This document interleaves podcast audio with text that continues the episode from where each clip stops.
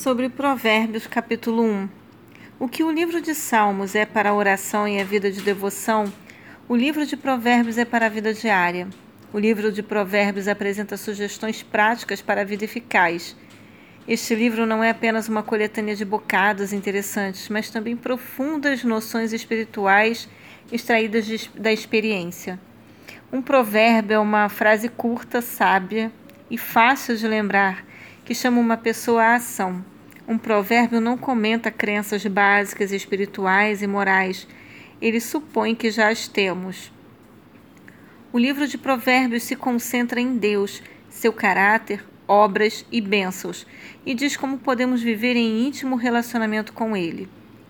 Salomão, o terceiro rei de Israel, filho do grande rei Davi, reinou durante a era de ouro de Israel.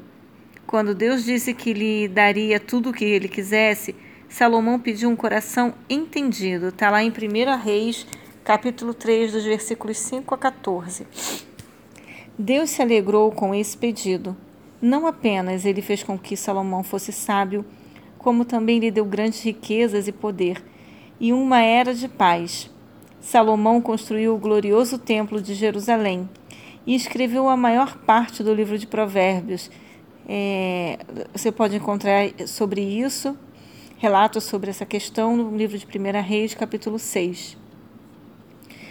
No, no versículo 6 aqui, está tá falando sobre adivinhações. Adivinhações ou enigmas eram perguntas que provocavam um pensamento. Um, um dos tipos mais desagradáveis de pessoas é aquela que acha que sabe tudo. Uma pessoa que tem uma opinião dogmática sobre tudo, que está fechada para tudo que é novo que se ressente da disciplina e se recusa a aprender. Salomão chama essa pessoa de louca. Não seja um sabe-tudo. Em vez disso, esteja aberto para o conselho dos outros, em especial aqueles que lhes conhecem bem e que podem lhe transmitir valiosos conhecimentos e conselhos. Aprenda a aprender com os outros. Lembre-se somente, Deus sabe tudo, somente Ele. Nesta era de informação, o conhecimento é abundante, mas a sabedoria é escassa. Sabedoria quer dizer muito mais que simplesmente saber tudo. É uma atitude básica que afeta todos os aspectos da vida. A base do conhecimento é temer ao Senhor, honrar e respeitar a Deus, viver em reverência ao seu poder e obedecer à sua palavra. A fé em Deus deve ser o princípio controlador do seu entendimento de mundo das suas atitudes e dos seus atos. Confie em Deus, Ele tornará você verdadeiramente sábio. Nossos atos falam mais alto que nossas palavras, isto é particularmente verdadeiro no lar.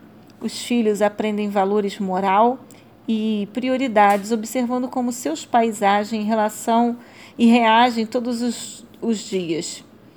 Se os pais exibem uma profunda reverência a Deus e dependência dele, os filhos observarão tais atitudes. Desde que eles vejam sua reverência a Deus, ensine-lhes o modo de vida correto, dando à adoração um importante lugar em sua vida familiar e lendo a Bíblia com a família. Sobre os versículos 10, de 10 a 19. O pecado é sedutor, porque oferece um caminho rápido rumo à prosperidade ou prazer e faz com que nos sintamos como mais um na multidão. Mas quando nós acompanhamos os outros e nos recusamos a ouvir a verdade, nossos apetites nos dominam. Isso faz com que realizemos qualquer coisa para satisfazê-los. O pecado, mesmo quando se mostra atraente, é mortal. Devemos aprender a tomar decisões não na base do apelo carnal ou do prazer de curta duração, mas em vista dos efeitos de longo prazo. Às vezes, isso significará afastarmos-nos de pessoas que querem nos atrair a atividades que sabemos que são erradas. Não podemos ser amistosos com o pecado e esperar que nossas vidas permaneçam inalteradas. Entregar-se à cobiça é uma das armadilhas mais seguras de Satanás. Ela começa quando ele semeia a sugestão de que não podemos viver sem algum bem ou sem mais dinheiro. Esse desejo alimenta seu próprio fogo até que torne uma obsessão consumidora. Peça a Deus a sabedoria para reconhecer qualquer cobiça antes que ela destrua você. Deus lhe ajudará a vencê-la. A imagem da sabedoria gritando pelas ruas é uma personificação, um recurso literário que faz com que a sabedoria fique viva para nós. A sabedoria não é um ser vivo, é a mente de Deus revelada. Lendo a respeito do ministério terreno de Jesus Cristo, podemos ver a sabedoria em ação. Para entendermos como podemos ser sábios, precisamos dar ouvidos à sabedoria que nos chama e instrui no livro de Provérbios. A respeito do chamado no Novo Testamento à sabedoria, nós podemos é, entender mais lá no livro de Tiago, capítulo 1, versículo 5. Certifique-se de não rejeitar a oferta de sabedoria que Deus lhe faz.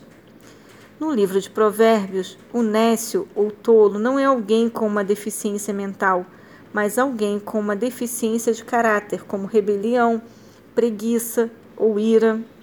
O nécio não é estúpido, mas é incapaz de distinguir o certo do errado ou o bem do mal.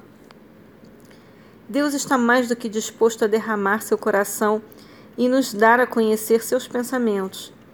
Para recebermos seu conselho, devemos estar dispostos a ouvir, recusando-nos a permitir que a sabedoria nos impeça de fazê-lo.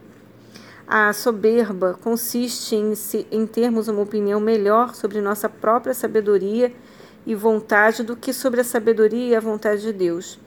Se pensarmos que sabemos mais do que Deus, ou é, sentirmos que não temos necessidade da orientação dele, então teremos caído na soberba tola e desastrosa. Muitos provérbios ressaltam que o fruto do seu caminho consistirá nas consequências que o povo vivenciar nesta vida. Diante da decisão de escolher a sabedoria de Deus ou de persistir em rebelde independência, muitos decidem seguir sozinhos. Os problemas que essas pessoas criam para si mesmas as destruirão. Não ignore o conselho de Deus, mesmo que seja doloroso no presente. Ele lhe evitará maior dor no futuro. Deus abençoe grandemente esse dia e que essa palavra seja aplicada no seu coração, tá bom? Grande beijo.